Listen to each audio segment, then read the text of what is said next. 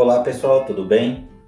No evento de hoje teremos a participação da professora Angelita Matos, evento originalmente apresentado no dia 2 de maio de 2020 e fazendo parte do CAM Webinar 2020. A professora Angelita é graduada em administração pela Universidade Ibero-Americana, especialista em marketing e mestre em administração pela Universidade Metodista de São Paulo. Atuou em empresas do setor bancário e indústrias na área ligada da administração e marketing.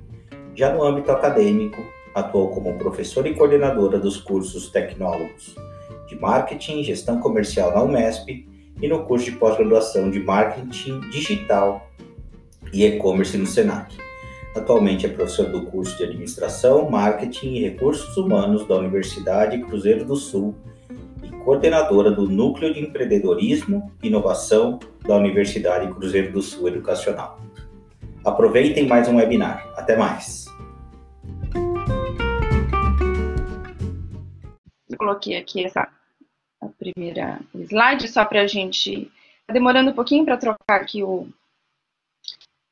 E para o próximo. Espera aí, tá? Espera aí que vai.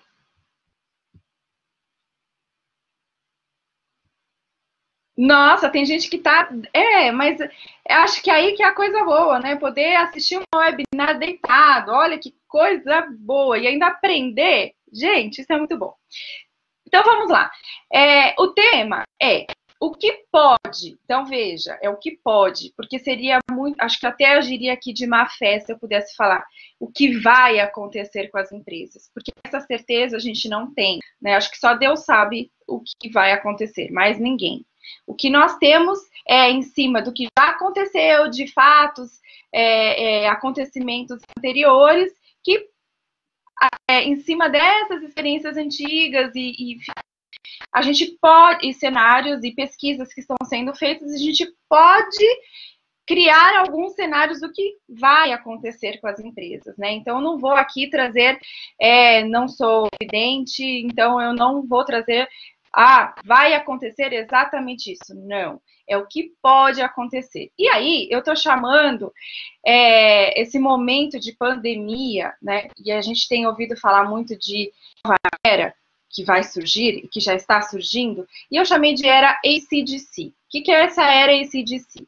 É a era antes do Covid e depois do Covid, tá? Então, é, eu acho que é interessante a gente já ter esse conhecimento, porque com toda certeza, depois dessa pandemia, nós nos tornaremos outras pessoas e as empresas como um todo, os negócios como, como um todo também terão que se repensar mediante todas essas mudanças de comportamento.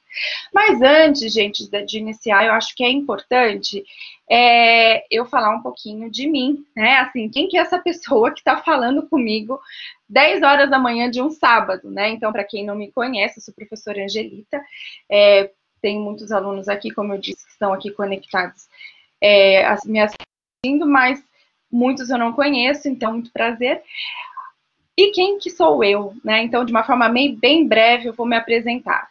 É, sou professora Angelita e sou mãe também, sou esposa também, é, sou mãe de dois filhos, o Bernardo o Murilo, e mãe e esposa do, do Everton, que é o meu esposo, que é uma pessoa que me ajuda, me incentiva, e se eu tô aqui com vocês agora é porque ele tá com os meus filhos, é, então ele é um apoio, super apoiador, e sem ele talvez eu não seria a, a, a professora que sou, o professor que sou, né? Então o apoio dele é fundamental. É, eu hoje eu trabalho na Cruzeiro do Sul, sou docente na área é, nos cursos de administração, no curso de administração, nos cursos do no curso de marketing, no curso de RH, é, ministro aulas de, de é, dentro da, da, dos temas, né, de marketing, gestão de pessoas, criação de novos negócios, empreendedorismo. Sou formada em administração, fiz especialização em marketing, mestrado em administração é, trabalhei aí dentro da, do mundo, né, antes de entrar na área acadêmica, no mundo é, corporativo, trabalhei muito cedo, na verdade eu comecei a trabalhar desde os 15 anos e não parei mais, e eu, eu fui desde empresa familiar, indústria, mas aonde eu mais me fortaleci, iniciei minha carreira e cresci mais profissionalmente foi no setor bancário, né? É, na área de produtos, serviços e marketing. É, mas a maternidade me fez mudar aí de rota e entrei na área acadêmica há 13 anos, onde estou até hoje, onde me encontrei e não me vejo mais nesse mundo corporativo. Estou aqui com vocês. É, atualmente estou coordenando também o núcleo de empreendedorismo e inovação da Cruzeiro do Sul Virtual, que tem um programa de acompanhamento de carreira, né, com o objetivo de é, desenvolver uma atitude empreendedora nos alunos. E além disso, né, como o Rodrigo colocou aqui, eu tenho um perfil no Instagram se vocês quiserem me seguir, é ponto Angelita Matos, é, onde eu trago, porque eu acho assim, que essa questão de conhecimento, de troca, isso para mim, essa, e a questão colaborativa nesse, dentro desse ela é muito importante. Então, é, eu acho que é, não é que eu sei tudo, porque eu não sei nada. Inclusive, esse momento de quarentena, eu tenho assistido muito webinar, muito podcast, ouvindo muito podcast e aprendido muito. E aí eu vejo algumas pessoas, alguns palestrantes aí de nome, eu ouço e eu fico pensando, gente, parece que eu sou a pessoa mais desatualizada do mundo, né? Eu, parece que eu não sei nada. Então, assim, a gente não pode parar nunca, né, de aprender.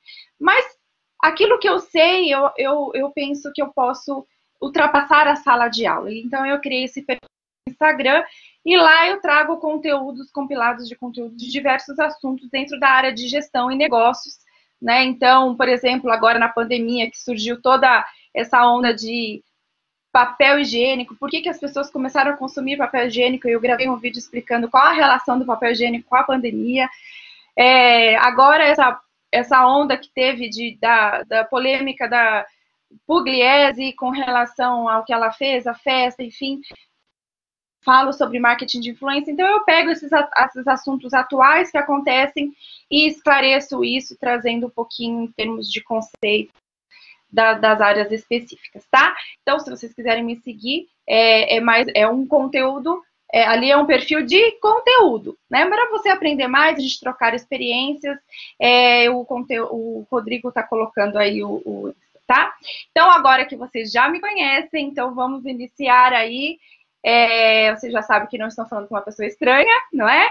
E eu vou iniciar com uma frase, tá, gente? E assim, ó, lembrando, é, a todo momento vocês podem agora é, complementar o que eu estiver falando, exemplificar com, com, com, a, com a vivência de vocês, tá? Fiquem à vontade. Mas eu quero iniciar, gente, com uma frase uh, bem, acho que muito propícia porque nós estamos vivendo. Então, o segredo da mudança é concentrar toda a sua energia não na luta contra o velho, mas na construção do novo.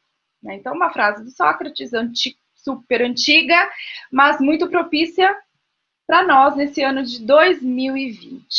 Né? E isso já é um ponto de partida para tudo que a gente, para todo esse cenário que eu vou mostrar para vocês, onde né, já fica e uma reflexão. Acho que a gente vai ter muitos momentos de reflexões agora.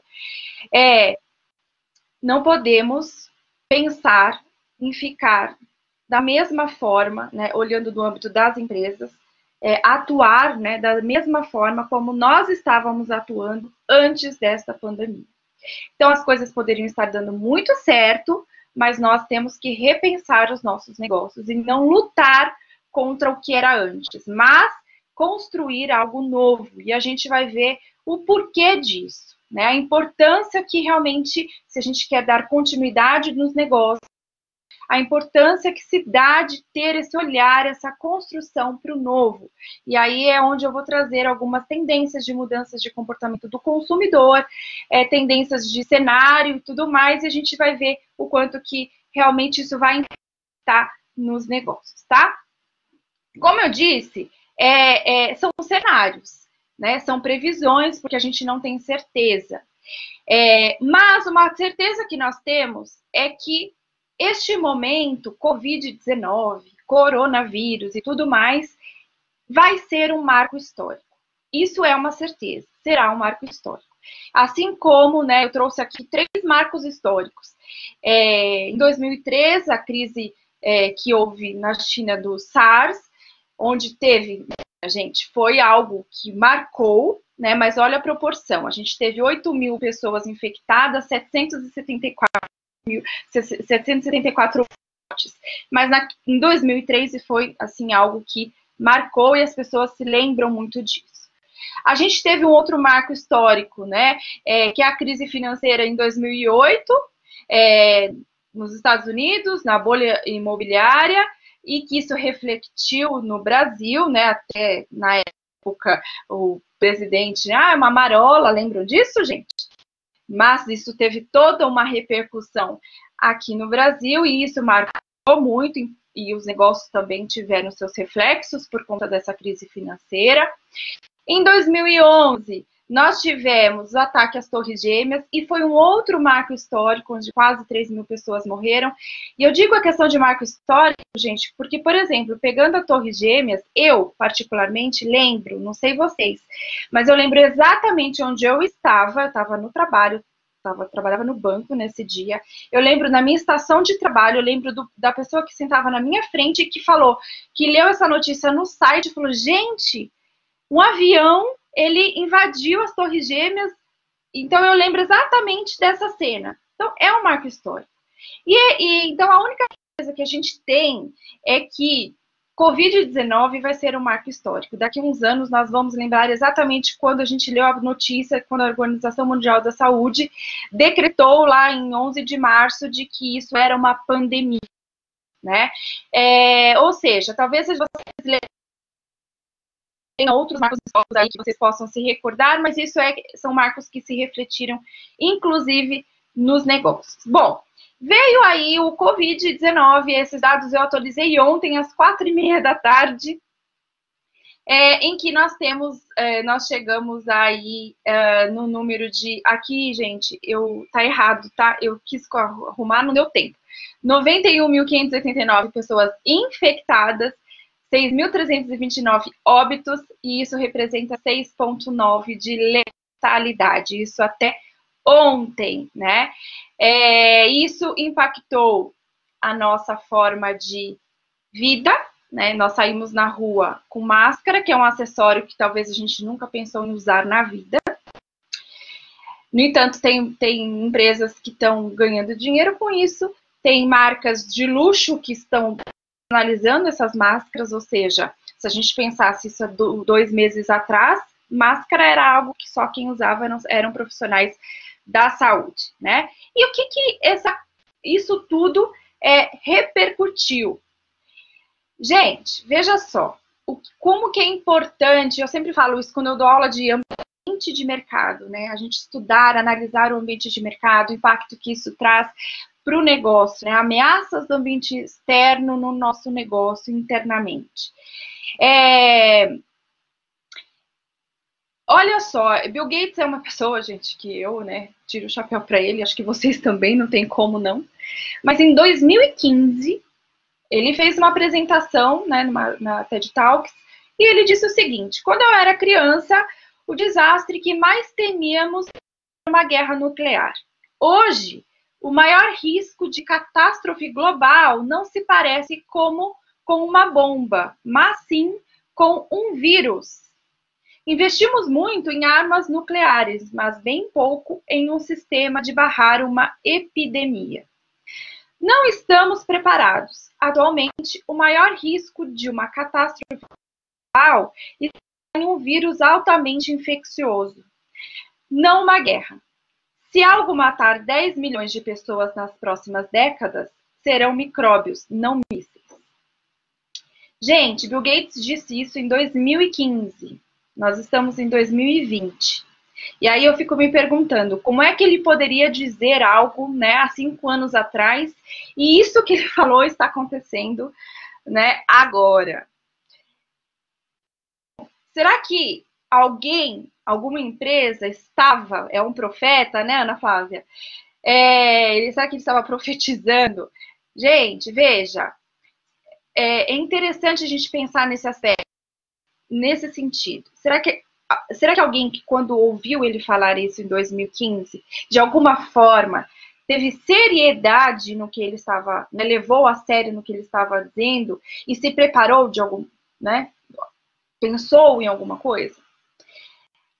Vê grandes empresas, né, e aí eu já vou até me antecipar um pouquinho, que estavam muito bem que estão muito bem preparadas nesse momento de pandemia, se a gente pegar, eu estou falando aqui de Magazine Luiza, né, que de dois que, que de, dos últimos anos para cá ela vem num processo de digitalização muito forte e que hoje passar por essa crise é, para ela não está sendo um impacto tão grande quanto outras empresas. Mas por quê?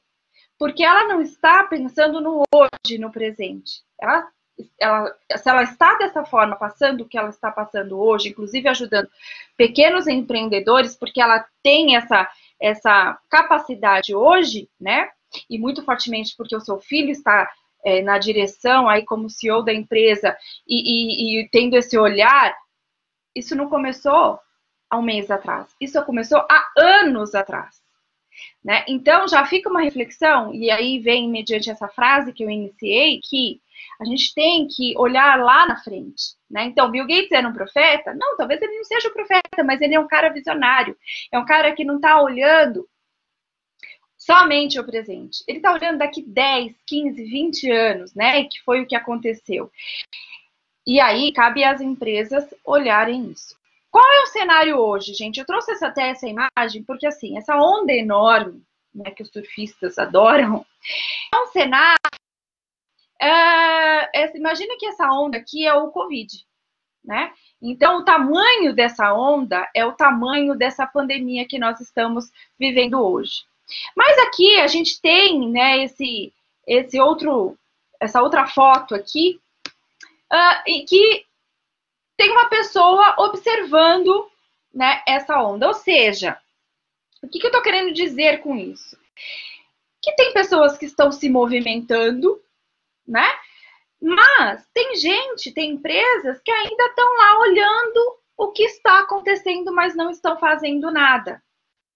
E o sucesso e a garantia, e isso é fato, da continuidade, da sobrevivência dos negócios, vai ser quando a gente, de fato, se movimenta, né? Quando a gente olha essa onda enorme e vê o que eu posso fazer para que esse impacto seja minimizado. E aí a gente vai ver alguns exemplos mais para frente. Por quê? Porque se eu ficar, como a gente está olhando aqui, só observando, muito provavelmente a gente não vai continuar é, dando sequência. O seu negócio ele vai falir, né? Bom, qual que é o momento? O que, que a gente é, é, costuma estar vendo, lendo, né? Então, frases, hashtags e campanhas e tudo mais. Ah, o mundo pós-pandemia, o novo normal, né? O novo é o que mais a gente tem visto, lido. O mundo é, não será mais o mesmo. Daqui para frente teremos um novo normal. Todo mundo já ouviu falar disso, certo? Uh, isso aí, professor Júlio, resiliência. O professor Júlio colocou resiliência, o professor Júlio ele está indo para o meu último slide, que é o que eu vou falar, resiliência. Mas guardem essa palavra. O professor Júlio destacou aqui, é muito importante, resiliência.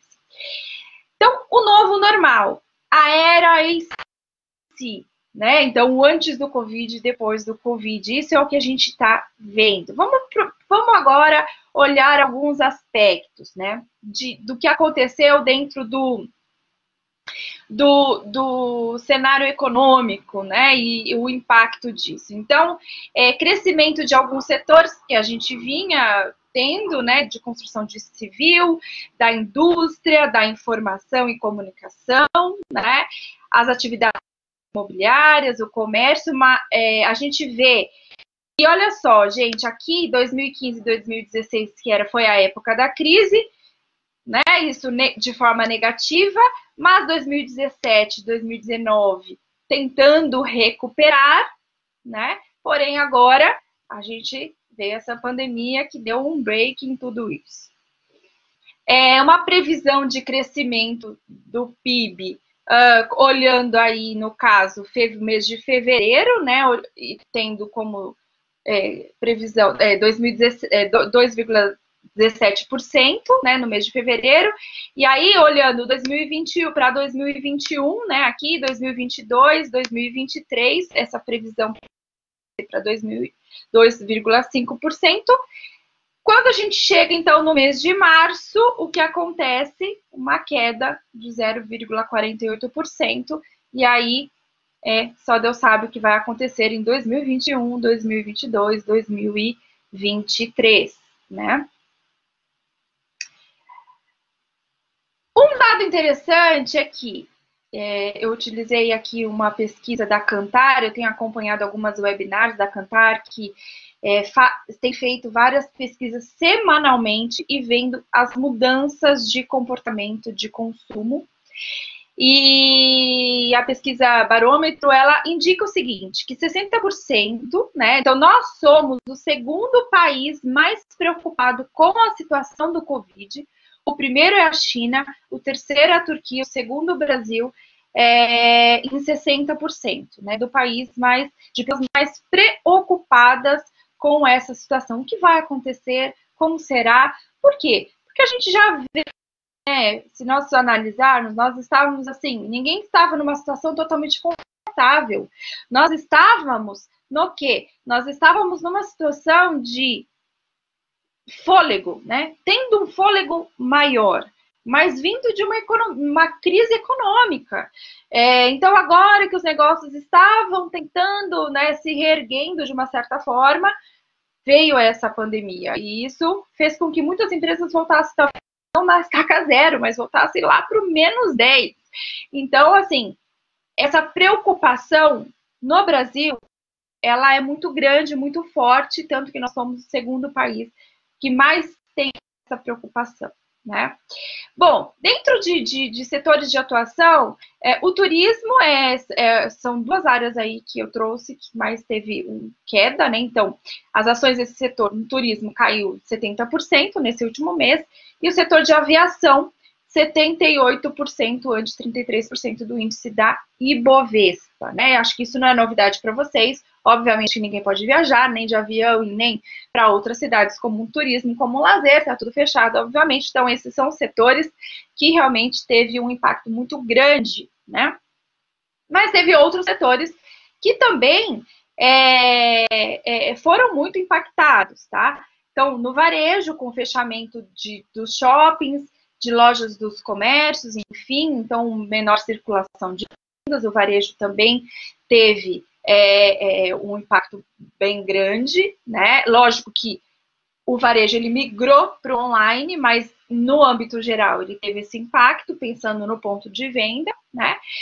Restaurantes, também semelhante ao varejo, também teve o seu impacto, que também os que conseguiram ir para o delivery foram para o delivery, outros não estavam nada preparados e, portanto, teve um impacto muito maior. Né? É, aqui, um dos outros, um setor que ao mesmo tempo teve impacto é o setor de esportes, né, com vários cancelamentos de eventos, porém, é um setor que, de forma muito criativa, gente, ontem aconteceu um negócio na minha casa bem engraçado, porque meu filho e meu marido estavam assistindo uma corrida, achando que, e, e sem entender porque estava sendo narrado e tudo mais, isso na Band Esportes, e aí, depois de um tempo que eles estavam lá assistindo, eles perceberam que era é, uma corrida uh, do jogo, né? Era um jogo online, uh, PlayStation. Então, é, de uma forma muito criativa, né? É, esse ramo e-sports, né? Trazendo isso de forma online, tem crescido. Mas os eventos é, de forma geral, têm sido cancelados, né? Então, até eu estava vendo também é, quem pratica corrida, né, de, de rua, que são eventos que não podem, né, aglomerações.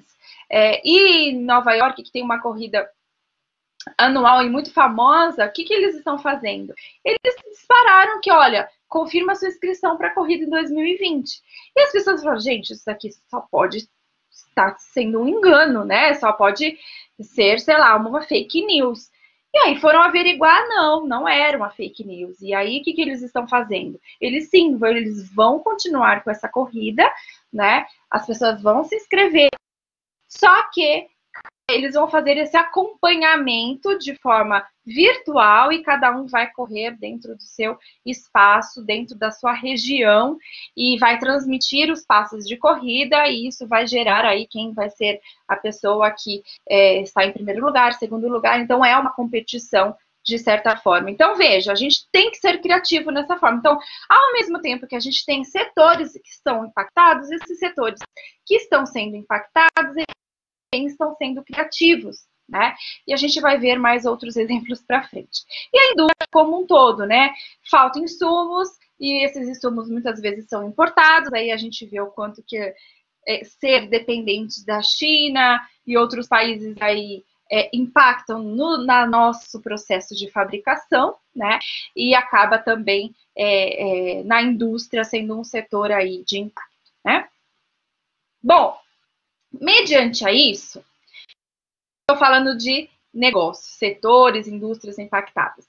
Agora vamos lá. E o lado emocional, né? Nós estamos numa crise onde as pessoas é, têm esse sentimento de incertezas, né?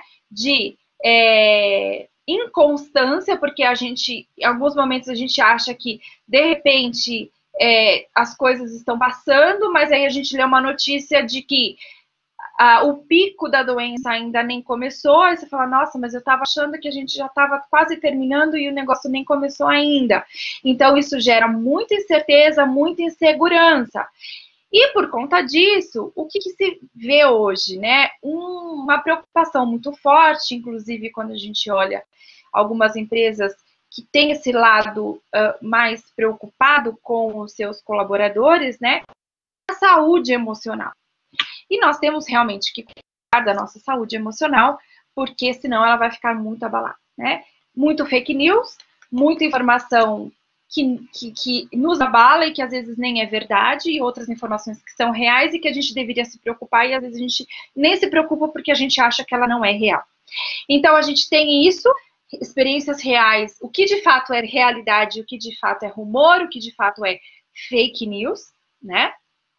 Inclusive, é, a gente percebe, é, tem aí startups que estão lançando o próprio é, é Instagram, Facebook, criou né, é o quê? Uma, um, um sistema para identificar fake news e já bloquear isso, isso inclusive ajudou muito nesse processo. A gente tem esse nível de estresse e positivismo, ao mesmo tempo que a gente está altamente, a gente tem pessoas altamente é, é, estressadas e preocupadas, a gente tem pessoas muito positivas, aprendendo muito nesse momento e, e olhando então é aquela coisa, a gente pode olhar o copo menos cheio ou mais cheio ou é, mais vazio, né? Como que é? Copo menos cheio, menos vazio, né? Mais cheio, menos vazio.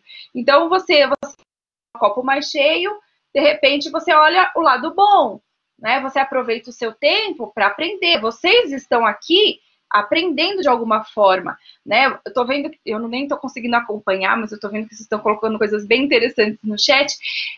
Então, são, a gente está compartilhando informações, mas tem gente que está, ai meu Deus, o que será da minha vida agora? Ai meu Deus, acho que vou perder meu emprego, minha empresa não está bem, a empresa que eu trabalho está péssima, não está vendendo, lamentando. E olha, desculpa, só se lamentar não vai resolver o seu problema, não vai resolver o problema das empresas.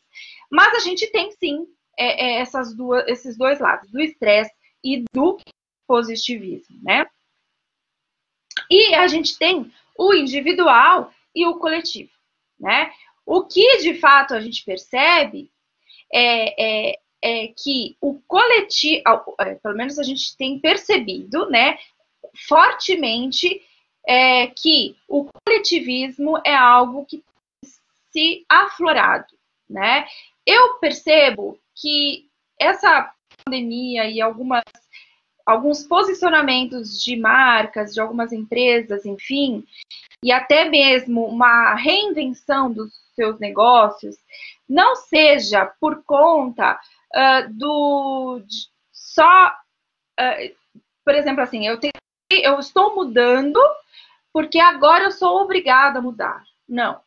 Eu estou mudando porque eu já ia mudar, né? Então, esse processo de pandemia, ele só fez acelerar Acho que essa é a questão. E essa, essa questão do coletivo, gente, já era algo que ia acontecer de forma natural. Porém, isso, esse momento de pandemia só fez acelerar este processo.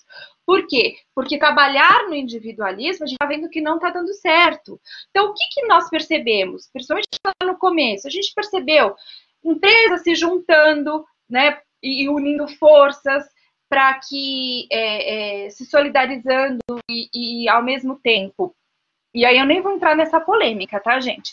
Do quanto que, de repente, marcas que estão se unindo e fazendo doações, elas estão realmente ajudando e, ao mesmo tempo, se promovendo, né? Mas elas, é, é, é fato que as marcas elas vão se promover dessa forma, isso é marketing, ok?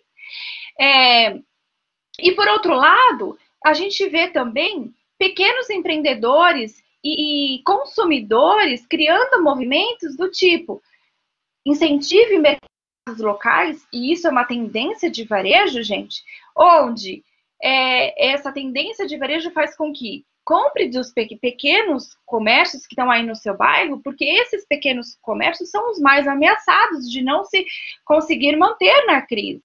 Né? Então, é o, é o senso coletivo, né? é pensar aí no todo, tá? E aí, lógico, gente, a gente pode ter opiniões diversas sobre isso, cada um pode tipo de posicionamento. É claro que a gente tem que ter respeito sob o ponto de vista de todos e nem vamos entrar aqui no mérito da discussão do que é certo e do que é errado, né? Mas eu estou trazendo aqui o quê? O cenário do que de fato é, é, é, está acontecendo, tá ok? É, nesse sentido, isso gera o quê? Um misto de emoções. Então, ao mesmo tempo que você pode estar totalmente desmotivada, a gente também pode estar muito otimista, né? Aqui um outro dado interessante é sete em cada dez né, pessoas tinham uma preocupação com as finanças antes da pandemia. Agora, elas sentem necessidade de ser muito mais proativas quanto a se planejar para o futuro. Gente, isso é uma questão cultural, infelizmente, nós brasileiros, né, e pesquisas indicam isso, que nós, que lindo, maravilhoso, ganhamos bem, mas a gente gasta tudo que a gente ganha e não pensamos lá na frente, lá no futuro. E aí, quando chega o futuro, você fala, meu Deus, o que eu fiz na minha vida, né? É uma questão cultural e que essa pandemia tem feito as pessoas mudarem. Veja essa proporção, de 7 a cada 10 pessoas estão falando de é melhor eu repensar na forma como eu lido com as minhas finanças, né? Justamente por conta disso.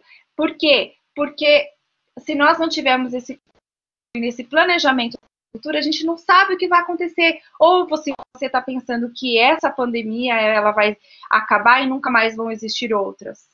A gente não sabe. Outras pandemias virão, outras crises virão, e aí a gente tem que sair, a gente tem que aprender com elas e estar muito mais preparados para outras situações que vão, de com toda certeza, acontecer, né? A gente não sabe de quanto em quanto tempo isso vai acontecer, mas elas vão acontecer, isso é fato. E aí cabe a nós se prepararmos cada vez melhor. Por isso a gente tem que sempre aprender com as situações difíceis, aprender com as crises, não é verdade? Gente, aqui eu trouxe um. Aí, por isso que eu, é, é um gancho do que eu estava falando do lado emocional, né? Falando do, é, da saúde emocional. Aqui o, o angustiômetro, né? Então, o que, que é o angustiômetro? Isso aqui foi realizado pela Social, que na verdade é uma pesquisa que é feita. E olha que interessante, né? Quando a gente joga na, na palavra-chave, né, no Google, isso gera aí palavras mais procuradas, né? Então, em janeiro, falava-se o quê? Quando a gente via aqui em cima, gente, eu tô falando, nem tô falando, isso aqui não sou eu, tá? Eu trouxe para vocês entenderem. Substantivos e aqui com relação a verbos, tá? No mês de janeiro, o que acontecia? Né? E Brasil. Por quê? Porque falava-se em China, quanto em Brasil, no, e a gente se perguntava no que, ah, isso estava acontecendo lá na China, será que isso vai acontecer aqui no Brasil? E quando a gente olha em verbos, né, é, a gente vê o verbo chegar e o verbo confirmar. Por quê? Porque era uma incerteza, isso era algo longe, muito distante de nós. Ah, lá na China. Será que isso vai chegar no Brasil? Isso vai em janeiro. Quando chega em fevereiro, a gente percebe que, veja que aqui é, Brasil está muito maior, China já diminui, porque a preocupação já é o Brasil confirmando alguns casos de vírus. Então, aí a gente percebe outros verbos chegando aqui, né? O matar, por exemplo, né? E o confirmar também se expandindo. Quando chega em março, né? Onde aí a gente tem uma confirmação, inclusive da OMS, de que é uma pandemia, aí a angústia ela se potencializa, né? Então a gente vê no item substantivo, oh meu Deus, cadê minha apresentação? Daqui? Sumiu? Vocês estão vendo? Não estão vendo? Eu pego ela, Angelita, vai falando. Tá bom. É, eu vou falando, né? Porém, eu precisava ter o apoio aqui. Deixa eu abrir aqui. Espera só um pouquinho, gente. Tudo a gente tem plano A, plano B, plano C, mas eu vou. É... Deixa eu só. E aí, quando a gente chega em março, já vai voltar aqui a apresentação para vocês, nós observamos o quê? Que em março é, aparece como substantivos a palavra Bolsonaro, a palavra Brasil chegou no Brasil e aí já se espera do quê? De um posicionamento maior do âmbito governamental sobre o que vai acontecer, né? E com relação a verbos, aí vem falar, matar, ficar. Por quê? Porque a preocupação, gente, ela é muito grande nesse sentido, né? Então não tem como como fugir disso. Você está passando para mim, Rodrigo? Ah, muito obrigada. Muito obrigada. Bom, nesse sentido, isso aqui é legal para a gente ver, olha como é esse cenário de incerteza e como é que fica a nossa saúde emocional mediante tudo, de, tudo isso. E esse angustiômetro é legal por quê? Porque a gente, de fato, uh, percebe que isso muda, né? De janeiro, fevereiro, março, as nossas preocupações, elas foram mudando. Bom, tudo chegou, né? Essa crise toda chegou, e aí olha o que esse cenário, né, que nós encontramos de pânico no primeiro momento, de incerteza com o que vai acontecer. E esse o que vai acontecer, gente, causou justamente isso. Esses estoques de papel higiênico enorme, não só de papel higiênico, é, a gente percebe, a gente percebeu, né? Agora isso já se normalizou, porque os próprios setores, uh, os varejistas, né? Então, o Extra, o Carrefour, eles foram nas mídias para falar, gente, não vão acabar os produtos, né? Olha o senso coletivo aí que a gente estava falando. É, vamos pensar nos outros, porque a gente tem estoque, não há necessidade de estocar produtos, mas o pânico gerou esse movimento do que vamos para o supermercado porque vai acabar tudo, né? A gente não sabe, ninguém vai poder sair da rua, né? E o papel higiênico e aí, vocês querem saber? Eu não ia falar isso, não, mas aí eu queria saber se vocês querem saber por que do papel higiênico, né? A relação do papel higiênico com o coronavírus. Então vamos lá. Uma pessoa falou quero e eu vou falar rapidamente para vocês. Eu tô abrindo um parênteses porque eu não ia falar isso, tá? Senão fica muito longa a nossa apresentação. Mas a, a resposta para vocês, quando a gente faz a pergunta assim: qual a relação do papel higiênico com o coronavírus? E a resposta é: nenhuma relação. Não existe relação alguma. A relação é que, gente, é uma questão psicológica totalmente. E aí, por isso que eu adoro marketing. I love marketing, né? Porque o marketing justifica isso. Existe duas coisas, né? Existe um movimento que a gente chama do medo de ficar de fora. Então, a crise, ela, ela gera essa incerteza, esse pânico. E esse pânico, né, essa incerteza faz com que a gente comece a buscar informações do que, que as pessoas, como você não sabe o que vai acontecer, você vai buscar informações. Então, se as pessoas falarem vai acabar papel higiênico, o que, que você faz? Você compra papel higiênico, porque você não sabe se é verdade ou se é mentira, mas você não quer ficar sem papel higiênico. Agora vem a questão, o porquê do papel higiênico, né? Então, aí eu, a Laís a Laís está colocando, é uma necessidade básica, entra na pirâmide de Maslow, de fato, é uma necessidade básica, mas uma pesquisa é, que foi feita é, onde é, é, pesquisas, essas pesquisas, elas são feitas em cima, e as pessoas que fazem essas pesquisas, elas só estudam comportamentos é, de pessoas nesse, em casos de pandemia, né? E identificou-se que produtos de higiene, tá? E produtos de limpeza estão relacionadas à pandemia. Quando a gente fala de vírus, remete ao quê? A limpeza. Eu preciso, por isso, álcool gel, né? Eu preciso ficar imune a isso. Do papel higiênico, que é um produto de limpeza. Poderia ser lenço umedecido? Poderia. Poderia ser o, o, álcool gel, como foi? Foi. Mas por que, que gerou toda essa coisa do papel higiênico? Porque, gente, vamos agora para o lado do marketing, tá? Que tem uma explicação disso. Papel higiênico é volumoso. E aí, o que, que acontece? Você enche uma gôndola no supermercado de papel higiênico, porém esses itens, em quantidade, eles são poucos. Né? Por quê? Porque ele é volumoso.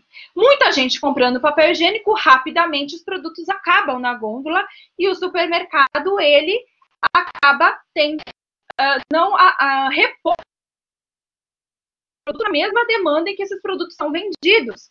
Por isso, aparenta, aparentou-se que está acabando o papel higiênico, mas não. Né? É um volume grande num espaço pequeno dentro dos mercados, né? Então, é, se gerou, e aí entra essa questão da incerteza, você não sabe o que vai acontecer, vamos comprar papel higiênico, mas na verdade é porque papel higiênico é um item de limpeza que remete à questão dessa pandemia e, ao mesmo tempo, por ser volumoso, né, é, gera, como a gente está vendo aí nessa foto, esse estoque. Na verdade, aqui não é alguém comprando, é um supermercado repondo isso nas gôndolas, né? Então, é uma atitude muito mais psicológica do que qualquer outra coisa, né? Porque se a gente for analisar, de fato, como é que a gente vai ficar imune a isso? Gente, é lavando a mão com água e sabão.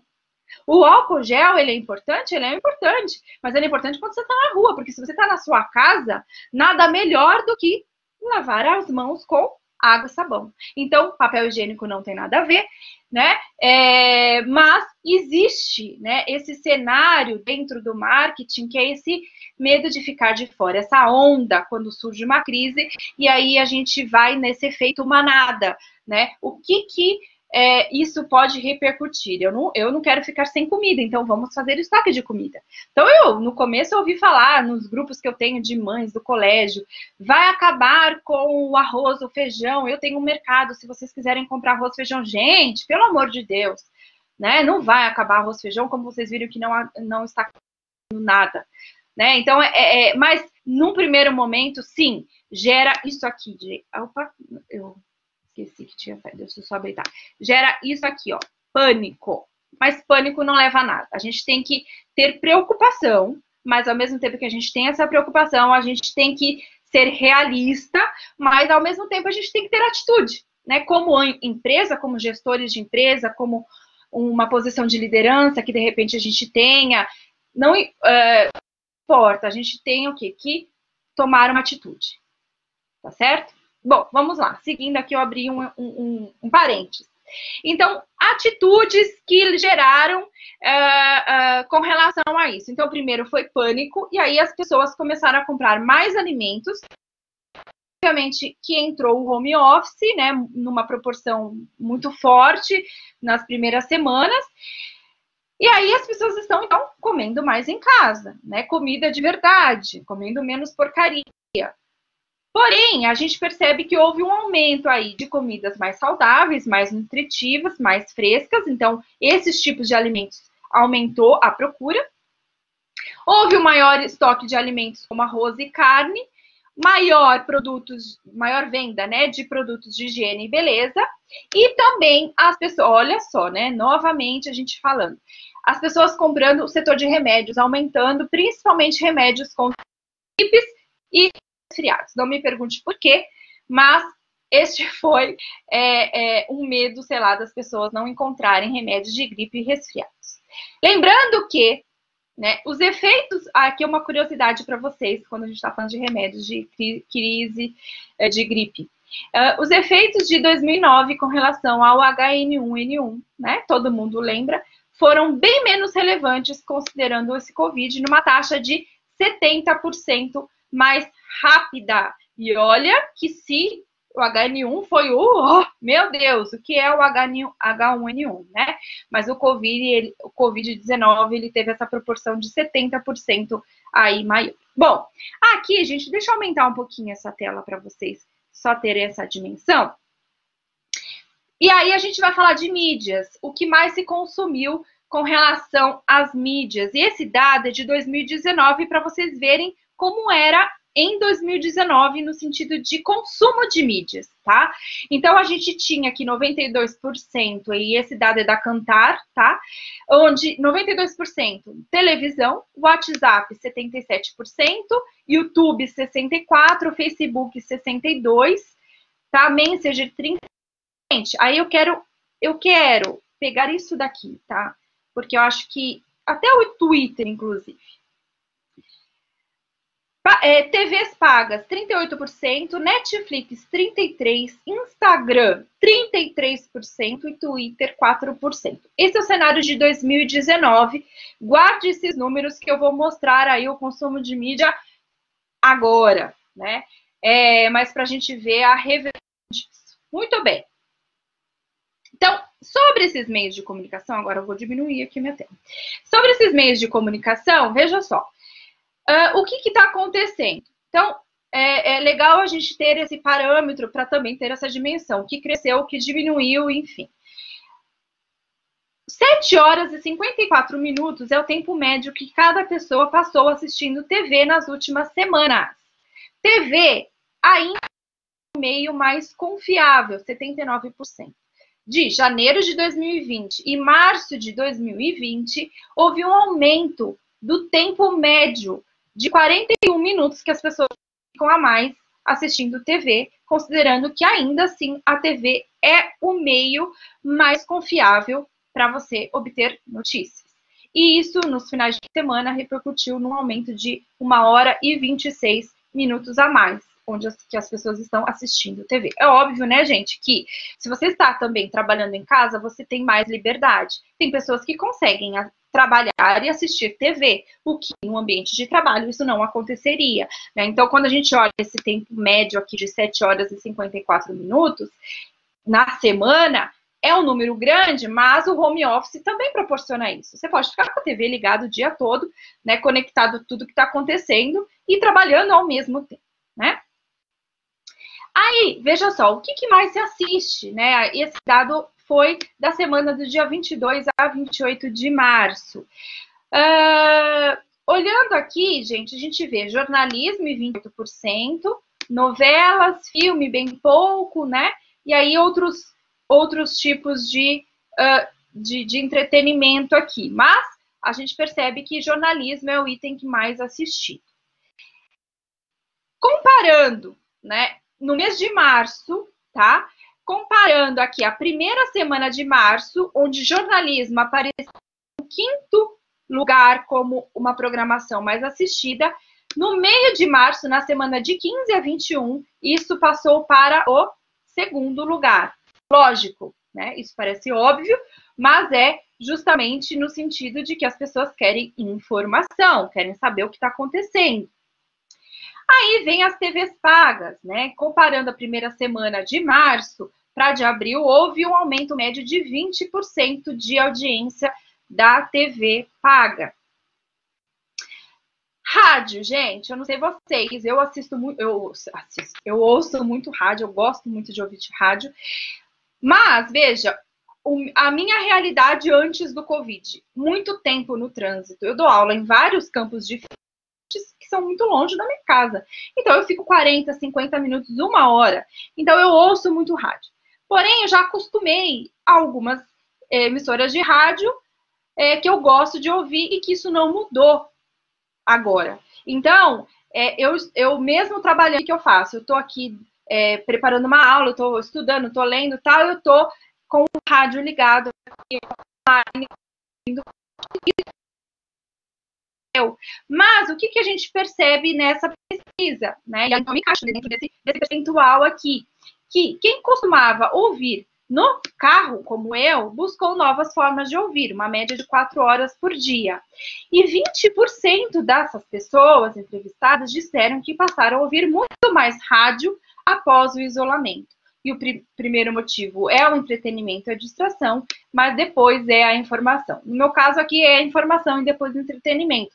No entanto, a gente percebe que, por, como forma de entretenimento, as pessoas começaram a ouvir rádio, que não era a, um meio de comunicação tão é, utilizado antes da né? Bom, e a internet, né, gente? O que falar da nossa querida internet? Porque se não fosse a internet também, aí sim eu não sei o que seria de nós, né? Então vamos lá. Já vou chegar lá no Netflix, viu, gente? Calma. Então vamos lá. Internet. 70% da população brasileira está conectada à internet nos primeiros dias, esse consumo aumentou em 40%. Gente, esse é um número muito alto, né? Então, assim, a gente percebe que é, as operadoras, elas tiveram que dar conta aí de atender todo este consumo. Pessoa, muita gente mudando planos de internet, né? Então, você tinha lá o pago, você tinha um mínimo básico, um plano básico de internet, mudando os seus planos, porque o consumo da internet, obviamente, ela ficou muito maior e com isso é, é, a gente também teve que mudar um pouquinho a nossa forma de, de, de utilização, né? Então, talvez você não utilizava-se tanto porque você utilizava o da empresa que você trabalhava e agora você está na sua casa. Então, você com certeza teve que se readaptar nesse sentido. E aí, utilizando-se da internet, o que, que nós observamos? Como um surgimento, eu não, não, vou até refazer aqui, nem vou falar surgimento, né? Mas um, um afloramento, né? Do que? Das lives de entretenimento, das lives corporativas e de novos aplicativos, apps que foram utilizados aí com muito mais, uh, de forma muito mais é, é, potencializada, né? Então, assim, veja, lives corporativas, isso já acontecia, mas numa proporção muito menor. E aí, o que está acontecendo? A gente percebe que uh, as empresas, elas, para se e aí a gente trabalha muito a questão de no posicionamento, né, de marca. Se você está fechado, como é que você vai fazer com que você mantenha ali na mente do, do, do, seu cliente, lembrando que, ó, não esqueça de mim, né? Então, eu vou fazer live. Então, muitas empresas têm feito lives de conteúdo. Se as empresas, é, se é um produto relacionado à área da saúde, ela convida médicos, dentistas, faz uma live sobre conteúdo, mas ela está ali, promovendo de alguma forma a sua marca. Temos também lives onde de, de, de é, meios de comunicação, né? A gente pega aí lives, por exemplo, a CNN, que tem feito aí programas muito interessantes, onde traz aí pessoas renomadas para falar sobre assuntos bacanas, enfim. Diversas lives corporativas, eu tenho assistido muitas lives corporativas e aprendido muito. Se você não está fazendo isso, isso só está usando das lives para entretenimento, que também é legal, e eu também estou assistindo alguns shows, Aproveite, gente, aproveite esse tempo. Está trabalhando? Ouça podcast. Tem tanto podcast na área das, de negócios que você, assim, em 20, 30 minutos aprende muito, tá? Então fica a dica aí. Mas é, a gente vê também esses apps como Zoom, Twitch, Housepad. Gente, o Housepad, é, é, na verdade, são apps de você fazer é, baladas online, tá? Mas que tem, assim, ter um pico, né, de crescimento muito forte. Eu, por exemplo, né, eu achei, engra... eu, às vezes tem coisas que a gente paga a língua, né? Eu tô pagando minha língua falando de Tinder, por exemplo. Então eu ficava pensando, gente, como é que pode, né? O Tinder não vai crescer. O Tinder vai chegar uma hora que as pessoas vão perceber que nada melhor do que se conectar, né, fisicamente, enfim. No entanto, o Tinder hoje Nesse momento, é um dos aplicativos que mais tem tido acesso. Por quê? Porque as pessoas estão isoladas, né? A gente não pode esquecer, porque eu estou falando no meu âmbito, mas eu sou casada e tenho filhos, então eu tenho uma família. Só que a gente tem muita gente que mora sozinho e tem famílias distantes ou nem tem relacionamento com familiar.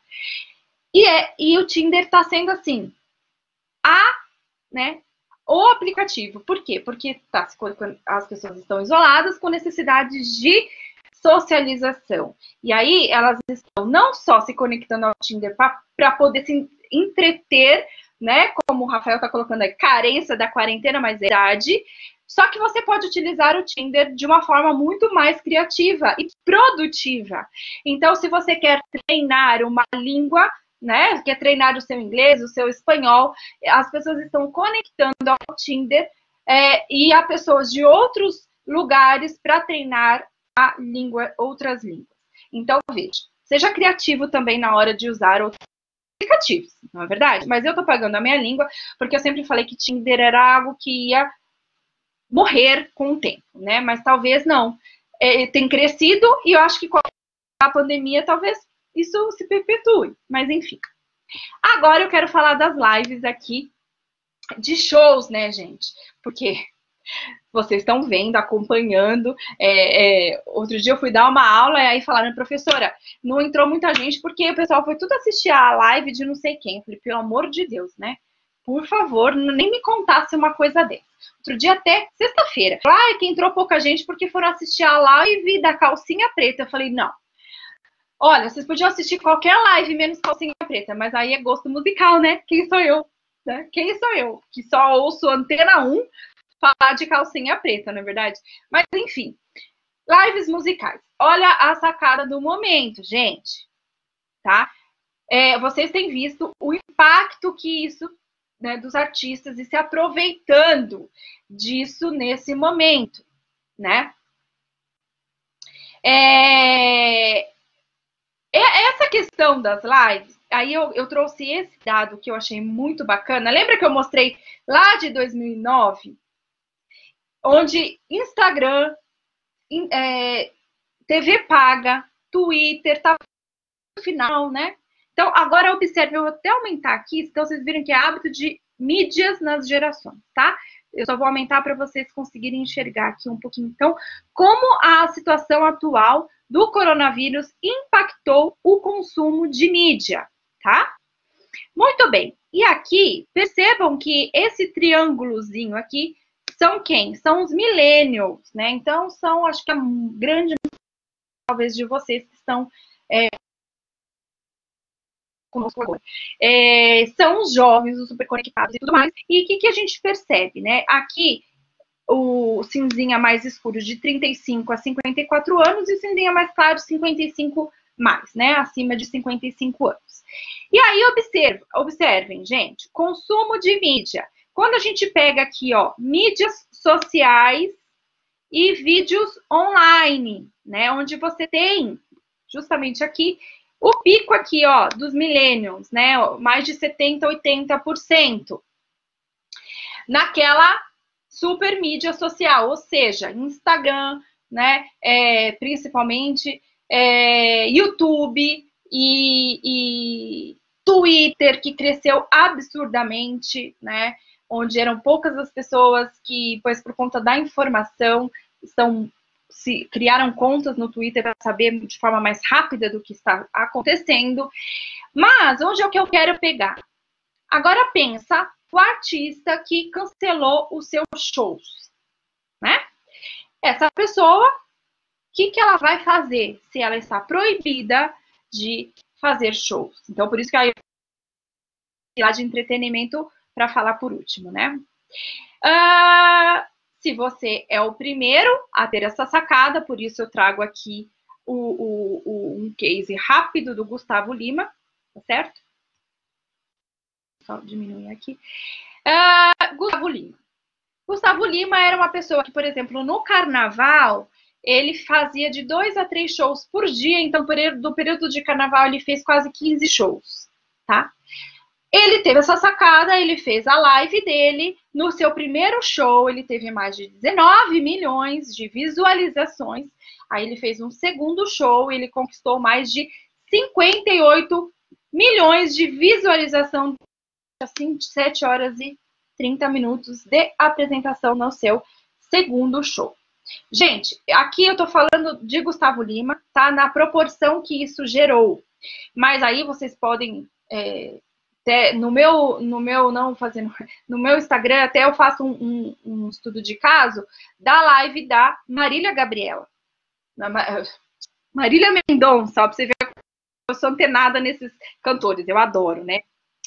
É, Marília Mendonça, que na live dela, porque ela estava usando o vestido da Riachuelo e um chinelo havaiana, e a máquina da, da Stone, máquina de cartão Stone, a proporção que isso gerou para Riachuelo, para Havaianas e para máquina Stone. Depois vocês dão uma olhada lá. Então, assim, o que, que eu estou querendo dizer?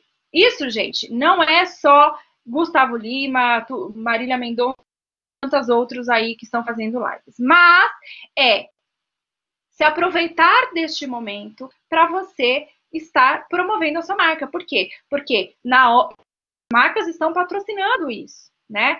Agora, gente, quando acabar essa pandemia, que marcas é que vão ficar de entretenimento, aí vamos pensar de cantores na nossa mente? Certo? Que marcas que estão promovendo essas lives vão ficar na nossa mente? Né? Então, é como se a gente estivesse plantando agora, como marca, né, empresas, é, artistas, para colher pós-pandemia. Né? Então tem que tirar chapéu para essas pessoas.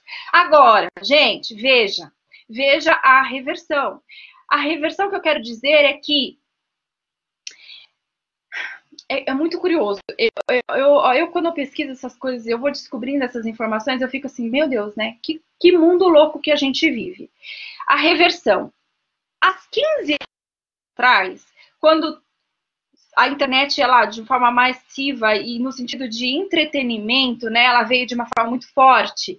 As TVs, elas tiveram uma preocupação imensa na questão de pirataria. Nossa, agora vão, a internet vai fazer com que grave os nossos programas e transmita isso de forma pirata na internet. Essa era a preocupação, né? Agora olha como o mundo vira, né? O mundo gira. Agora o Gustavo Lima, nessa proporção toda né, de visualizações na internet, a Globo, que é uma TV, está pedindo permissão para transmitir a live Gustavo Lima no seu canal de TV.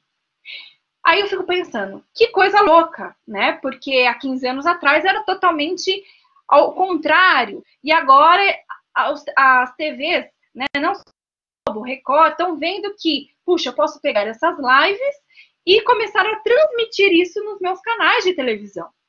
E essa vai ser uma tendência. É um mundo sem volta? Não sabemos, mas eu acredito que sim, que seja um mundo sem volta, né? Então, é... só que assim, gente, é, a gente tem que sair à frente, né? A gente, muitos foram no embalo e estão tão, é, ganhando com isso, claro, claro que estão, né? Mas quem foi o primeiro, você pode ter certeza que está ganhando muito mais. Né? E isso, isso se reflete a qualquer estratégia dos nossos negócios. Né? Quando a gente fala de concorrência e vantagem competitiva, é isso. A gente tem que reinventar, a gente tem que inovar, mas a gente tem que também ser o primeiro. Então, seja ágil, né? Vamos ser rápidos. Então, eu, eu trouxe isso para a gente refletir, né? É, e lá na frente? E daqui cinco anos? E daqui dez anos? O que será que vai acontecer? Eu vi esses dias um vídeo, eu até coloquei no meu stories, e eu não sei agora quem é que, da onde foi, eu, eu repostei, mas era drone fazendo uma entrega de uma comida, né? Então, da mesma forma que a gente recebe aí um iFood, que o cara vem com a sua moto entregar em casa, é, é, um drone entregando a comida pela janela, né, na casa da pessoa. Não sei se vocês chegaram a ver isso.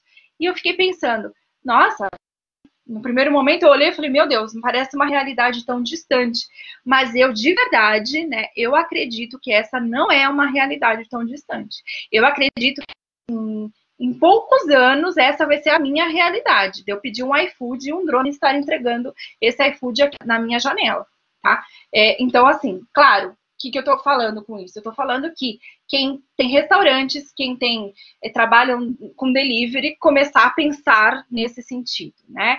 Porque se ficar pensando só na entrega é, com carro e moto, talvez já está já está ultrapassado, ok? Bom, vamos lá. Agora sobre hábitos de compra.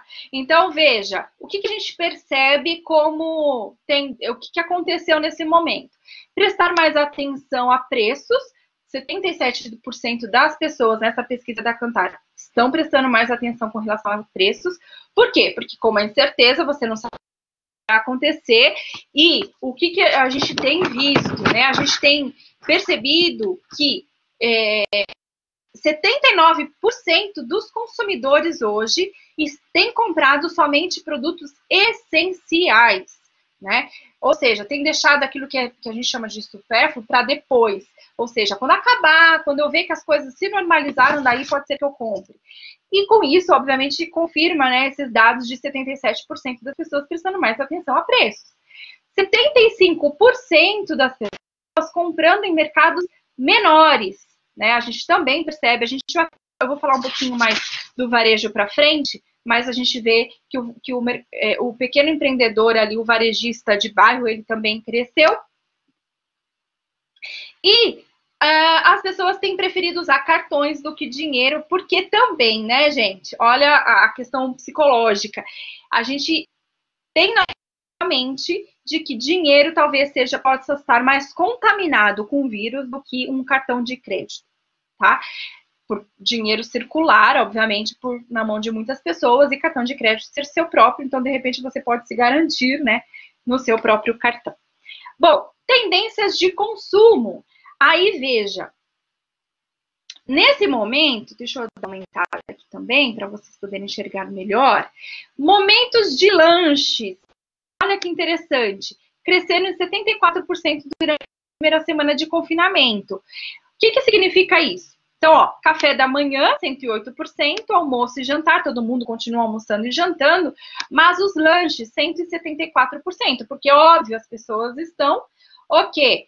As pessoas estão mais em casa, então, durante a tarde, é natural que elas vão fazer mais lanches. E, ao mesmo tempo, a, o consumo de snacking, né? Então, snacking aqui, a gente está falando de dessas linhas de produtos de biscoitos, de salgadinhos, de chocolates. Também teve esse aumento aí, ó, de creme de, de, de, cacau especificamente, né? Aqui chocolate em tablete, 155%, e 140% biscoitos doces e salgados. Eu não sei vocês, mas é óbvio que se a gente está mais em casa assistindo Netflix ou assistindo documentários, ou seja, de uma certa forma, se, estando mais exposto a mídias, né, é natural que ao mesmo tempo que você está assistindo, por exemplo, a live lá do Gustavo Lima, você esteja também comendo alguma tipo de snacking junto. Por isso, o crescimento desses produtos é, de consumo é, nesse setor. Bianca, eu tô tomando cuidado. Você engordou 10 quilos, eu tô tomando cuidado, mas eu nem subi na balança, portanto, eu não sei dizer se eu engordei ou não, né? Porque tem essa outra coisa, nem roupa direita a gente coloca, né? Então, você coloca a roupa mais à vontade, não põe calça jeans, não dá nem para sentir se engordou, se não engordou, né? Aí tem gente falando da cerveja, é verdade, a cerveja, e por aí vai, né, gente? Mas são, de repente, produtos que já, talvez a gente consumiria em menos quantidade, mas que agora esses produtos, eles tiveram um aumento, ok? Delivery, né, então não tem como não falar, do delivery 53% pessoas estão pedindo, de duas a três vezes na semana.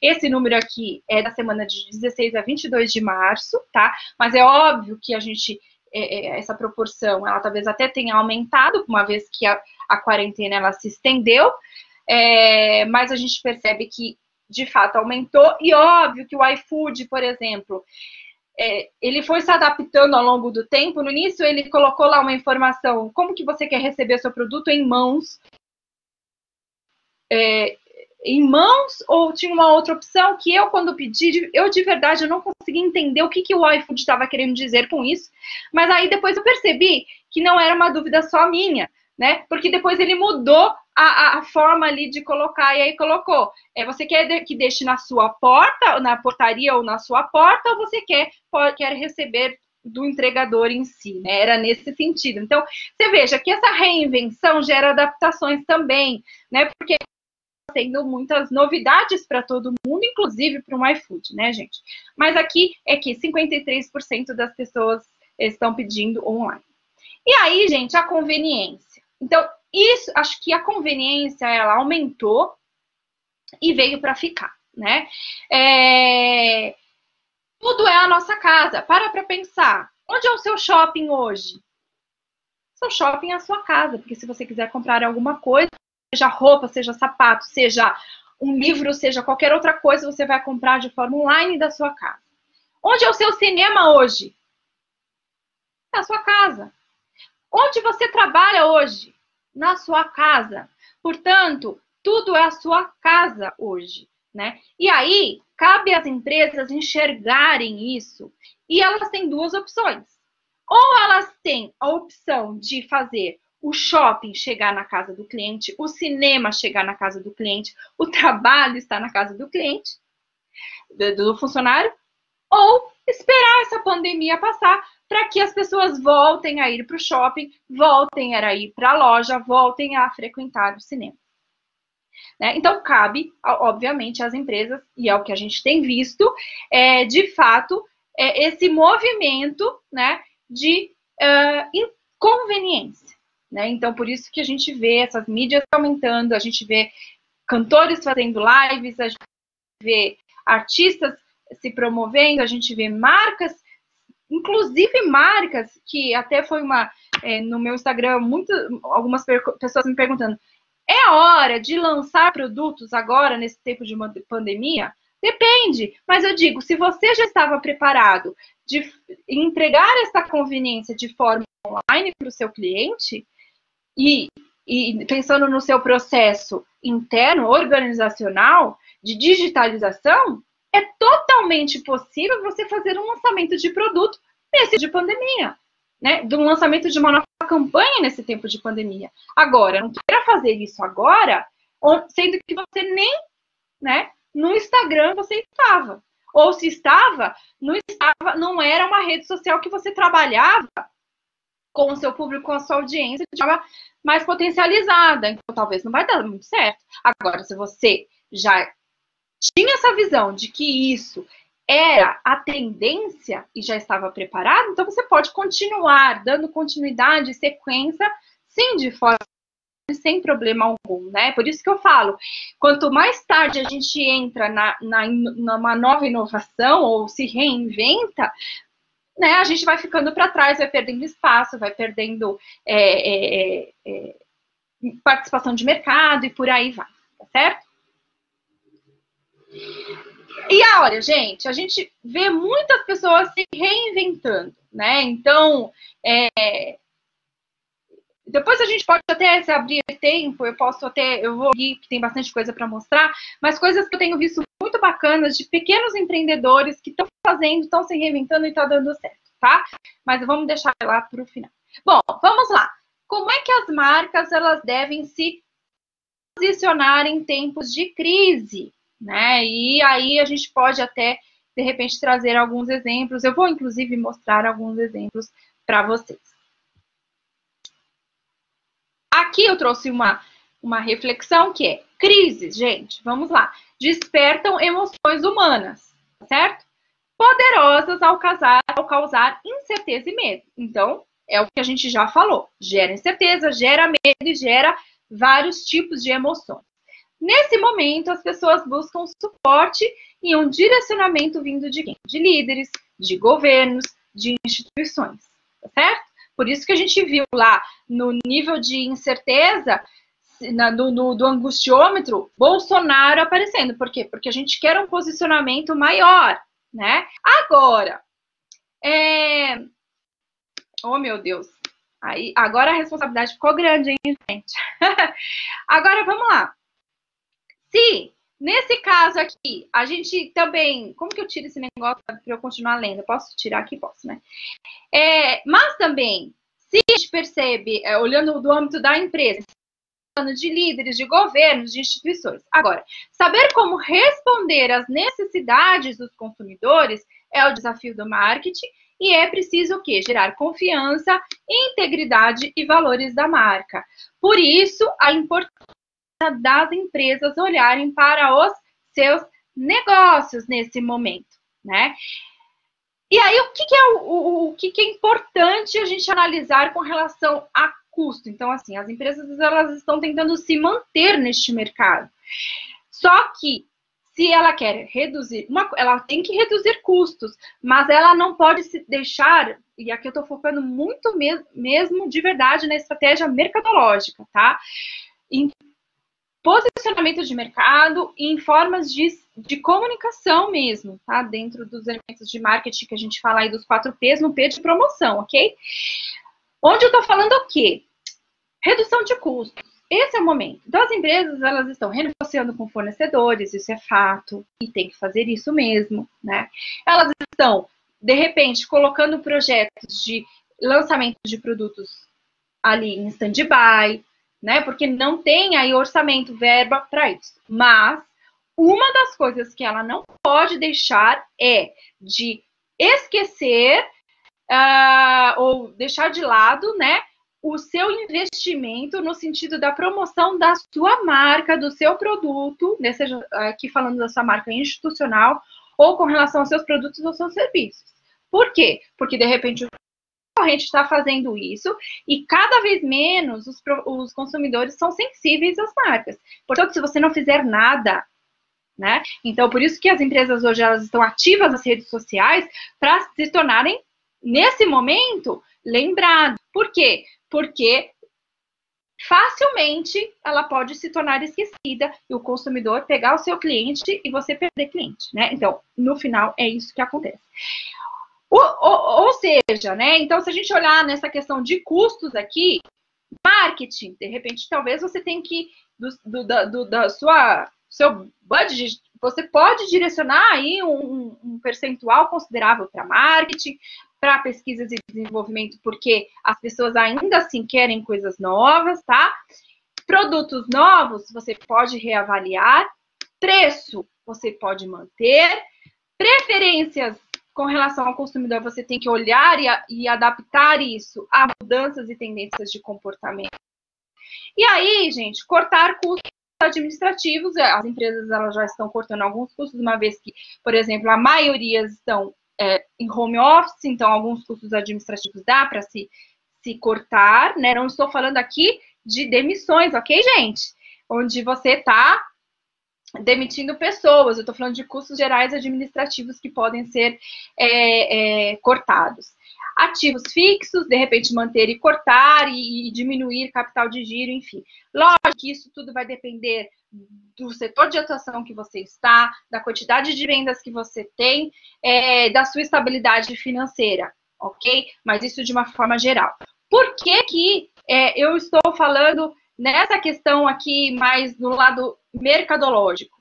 Porque hoje, quem não é visto não é lembrado. Esse ditado é um ditado antigo, mas é pura realidade, né? Então, se de repente não tem muita, é, não muito recurso financeiro para isso, nesse momento, utiliza das redes sociais, que você pode fazer isso de forma gratuita né? Você não, não, o custo é zero, você é dono do seu negócio, você pode promover o seu negócio, né? Então você não, não, não depende aí de, de, de altos valores financeiros para isso, tá?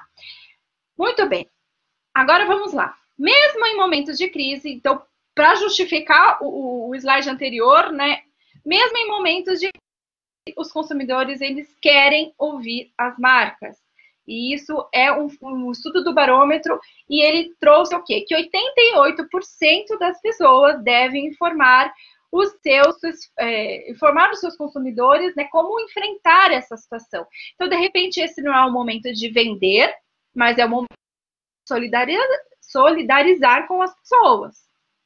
É um momento de empatia com as pessoas. É um momento, de repente, da gente é, é, falar da importância disso tudo e de uma certa forma, manter contato com as pessoas. Então, os consumidores, eles sim, eles esperam isso das marcas, né? 78% eles querem se comunicar com relação a que as marcas se posicionem com relação aos seus valores, né? E 80% não deve explorar a situação do coronavírus para se promover com a marca.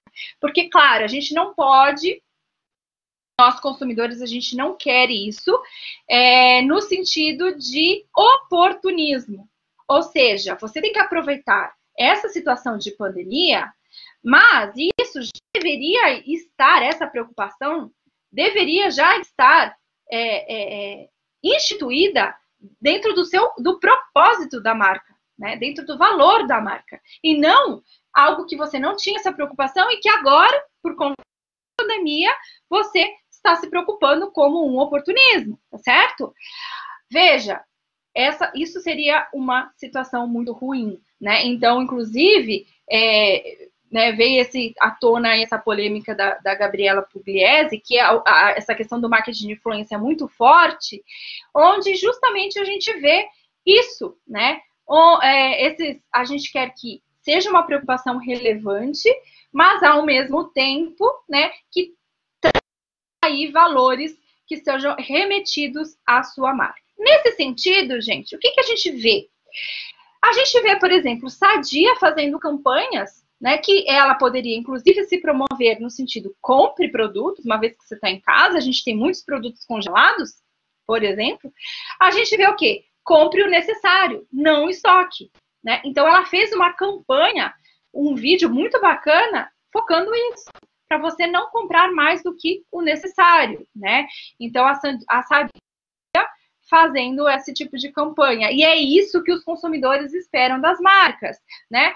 Não vender produtos, mas trazer este momento muito mais de conscientização. E aí a gente vê outras marcas, aqui eu trouxe marcas maiores, obviamente, mas a gente vê também de forma muito criativa pequenos empreendedores é, fazendo coisas bem interessantes, né? É, Nike, né, tem fazendo, fazendo várias hashtags, né, de, de é, play for the world, né, incentivando esse posicionamento, apesar da marca da Nike já fazer fortemente um, um trabalho muito mais institucional do que nas redes sociais, do que a venda direta do produto, mas nesse caso ela está pegando atletas famosos, mostrando como eles faz, estão se reinventando nesse momento, fazendo exercícios em casa e tudo mais. Né? A gente está pegando, pega, por exemplo, o Airbnb, que é, fizeram parcerias com anfitriões para que esses anfitriões pudessem acomodar as pessoas que estavam na linha de frente no combate à Covid. Né? A gente está pegando a Havaianas, que fez várias campanhas é, com parcerias com outras empresas, mas também trazendo mensagens positivas, de otimismo e tudo mais. Enfim, vocês devem estar tá colocando até outros exemplos que é, vocês uh, viram, acharam interessante, que de fato tem a ver com o propósito da marca e não com relação ao oportunismo. Por quê? Porque se for oportunismo, isso não vai dar certo né, é, repercute com uma imagem muito negativa. Né? Então, a gente falei no começo da Magazine Luiza que além de é, ter um, um, fazer campanhas de, de não demissão, né? É, também ela fez uma é, essa plataforma, né? Que ela tem, ela tem estrutura para isso, incentivando pro, é, empreendedores a, a, se filiarem nessa plataforma com os produtos dela, vendendo esses produtos, né? Enfim. Então, a gente vê é, esse movimento, mas o que a gente percebe é que a, os próprios consumidores esperam isso das marcas. E, gente, quando, é, quando a gente está falando aqui de varejo, né? Dentro desse, desse âmbito do varejo aqui, eu percebo que existe aí dentro do, de uma tendência, né, fortemente uma valorização a pequenos comércios, né? A gente tem visto campanhas juntos localmente, onde esses pequenos comércios eles estão sendo mais valorizados e acho que essa acaba sendo uma tendência para continuar depois. É, outra questão que eu acho importante né, no âmbito do varejo é o minimalismo. Eu não sei se vocês pararam para pensar nisso, mas é, Será que vocês pararam para pensar quantos produtos que vocês pararam de comprar e que não fizeram falta nenhuma nesses 40 dias, sei lá quantos dias vocês já estão aí em quarentena, porque uns estão um pouco mais, outros um pouco menos, né? Então, talvez a gente comprar muitas coisas que a gente veja que comprava demais e que eram totalmente desnecessárias. Então, a gente está, inclusive, economizando né, neste momento. E esse movimento do minimalismo, ele já vinha né, num processo mais lento, mas eu acho que ele está é, muito mais acentuado, né, fez a gente refletir. E eu acho que isso vai ser uma tendência pós né, pandemia nesse sentido. Nesse, é, pensando, por que comprar tanto? Por que armazenar tanto? Né? Então, no começo lá de 2019, a gente, o minimalismo ele veio nesse sentido contrário, inclusive isso vem contra o que o marketing vende, né? Compre o consumismo, mas essa não é uma tendência. Então, se as empresas trabalham nesse sentido, compre, compre, compre, compre, compre, ela vai ter que se reinventar. Por quê? Porque a gente vai ter aí um, um comportamento de consumo muito mais consciente daqui para frente, né? Então a Sandra colocou aqui, a Sandra, minha aluna, beijo, Sandra.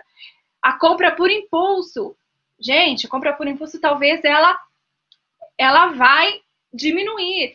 Por quê? Porque a gente vai ter aí, gente, uma bela de pessoas que vai tentar voltar a ter a vida que ela tinha antes, só que ela vai se deparar com um cotidiano diferente, né? Onde o ambiente de consumo físico, por um bom período, ele está pautado por esse financiamento e que colocou essas barreiras de consumo impulsivo, mas que isso pode ser que ela vai voltar ao que ela consumia antes. A gente tem uma parcela de pessoas que vai colocar em prática as mudanças que ela percebeu durante a pandemia é, e ela vai se assegurar de que o consumo, né, como foco em produtos mais sustentáveis, aumentando aí, o, de repente, um engajamento maior com marcas, mas comprando menos, a gente tem essa parcela de pessoas que vai pôr em prática essas mudanças. A gente tem uma outra parcela de pessoas que vai ter um comportamento híbrido. Então, em alguns momentos, algumas categorias de produtos, elas vão recuperar o tempo perdido e vão consumir sem questionar, mas em outras questões em outras ocasiões, na verdade, elas vão refletir sobre a sustentabilidade, elas vão refletir sobre o consumo mais consciente, né? Então a gente tem sim, acho que essas parcelas, mas eu acho que é importante a gente falar dessa questão do consumismo versus minimalismo, né? Então fica aí também uma outra reflexão.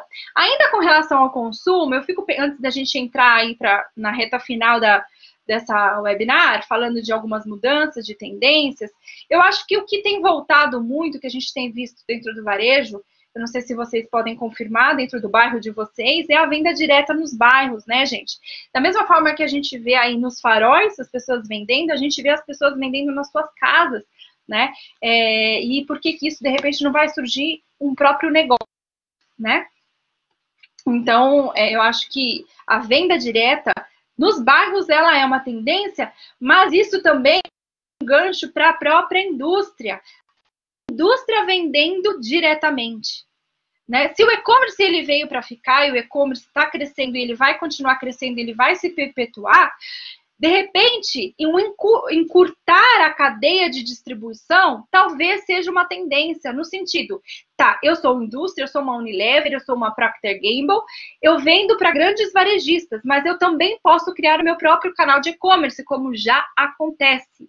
Né? Então, por que, que uma Procter Gamble, dentro da linha de produtos que ela tem, uma Unilever, dentro da linha de produtos que ela tem, não pode criar um e-commerce e eu posso comprar direto dela? Sem ter que passar pelo de distribuição. Então, olha aí, você que é varejo, pensar nisso, né? Outra questão, gente, eu vi que alguém colocou aí, não sei qual era o contexto, porque eu infelizmente não estou conseguindo acompanhar, mas QR Code. Gente, touchless, né? Na verdade, a gente fala touchless porque é, é o pagamento com QR Code, enfim, e a gente vê é, tudo que é sem contato, né? Ó, Olha só, quem é que estava preparado para o QR Code hoje, nesse momento, tá? Alavancou assim 100% de tudo do seu negócio. Por quê? Qual que é a questão hoje? Hoje você não quer colocar o seu dedo na máquina de cartão. O que, que as empresas estão fazendo? Estão plastificando, trocam seu filme e passa álcool gel, enfim. Só que máquina de cartão, talvez hoje, gente, já era. Né? Hoje é o quê? QR Code, pegou o celular ali, ó, colocou o QR Code e pagou, né? PicPay, enfim. E isso é tendência, touchless, Né? Então, assim, quem já estava com esse sistema de pagamento já saiu à frente né? Quando eu vou, aí eu vou falar uma coisa para vocês, gente, sinceramente, porque eu acho algo que eu não consigo entender. E eu sempre vou no mesmo posto de gasolina, mas eu como mulher vou no mesmo posto de gasolina simplesmente pela questão da conveniência. Os homens vão no mesmo posto de gasolina porque é, querem se assegurar de que a gasolina daquele posto é uma gasolina que não vai, né? Confiável e tudo mais, não é isso, gente? Mas eu, mulher, quero conveniência. E, gente, quer me deixar irritada é quando eu vou num posto de gasolina que eu tenho que sair do carro para pagar na loja de conveniência. Gente, para, parou. Esse tipo de posto de gasolina, ele é um posto de gasolina que já está ultrapassado, né? Que de algum momento ele não está pensando, né? O quê? Em tendências de, de, de negócio. Por quê? Porque o consumidor ele quer conveniência. E eu vou no mesmo ponto de, no mesmo posto de gasolina ou só vou em posto de gasolina que eu sei que eu não preciso pagar, sair do carro para pagar. Então, eu estou dando um exemplo muito simples, muito simples, é, do que. Obrigado por não ter a, a, opção do Gustavo Lima aí na enquete, tá, gente? Muito obrigada, porque senão eu corri o risco de perder. É, mas o que, que eu estou querendo dizer? Eu estou querendo dizer de sistemas de pagamento no varejo, tá? Falei do minimalismo, eu anotei umas coisas aqui do varejo que eu achei interessante, que eu não trouxe, mas. Ah, e uma coisa importante, gente. Não pensem vocês que quando acabar a pandemia, acabou o álcool gel, tá todo mundo livre. Não. Nós vamos, e, e eu li algumas pesquisas aí que nosso comportamento mudou. Nós vamos estar muito. Nós estamos com uma sede grande de sair, então eu acho que alguns comércios, alguns tipos de negócios, que de repente teve um enfraquecimento agora, depois da pandemia, da pandemia não, mas vamos dizer, quando acabar a quarentena, essa, é, é, isso vai tender a aumentar um pouco mais rápido. Por quê? Porque as pessoas elas querem comprar algumas coisas, elas querem estar em restaurantes, elas querem ter esse momento de socialização, né? É, só que nós, gente, preste, preste bem atenção, nós estaremos muito mais seguros, né? Como neste momento, se você for num supermercado, que você percebe que está todo mundo de máscara, que você percebe que é, tem álcool gel em tudo quanto é lugar, você se sente muito mais seguro. Eu mesmo já fui em mercados em que os próprios funcionários estavam sem máscara, não tinha álcool gel, não tinha nada. Eu tive a sensação de que o vírus estava ali a todo momento querendo entrar dentro de mim. Essa era a sensação que eu tive. E olha que eu não sou nada neurótica, muito pelo contrário. Eu sou até zen demais com isso. Mas o que eu estou querendo dizer é que é, as coisas vão mudar. E os shoppings. Então, quando a gente, é, é, quando eu falo de shopping, shopping ele vai ter que repensar. Em que sentido? Em ter este ambiente, né, meio a lá aeroporto. A gente vai, a gente vai, é, e eu tô falando aqui de biossegurança mesmo, tá, gente? Os shoppings eles vão ter que mostrar mais segurança nesse sentido, né?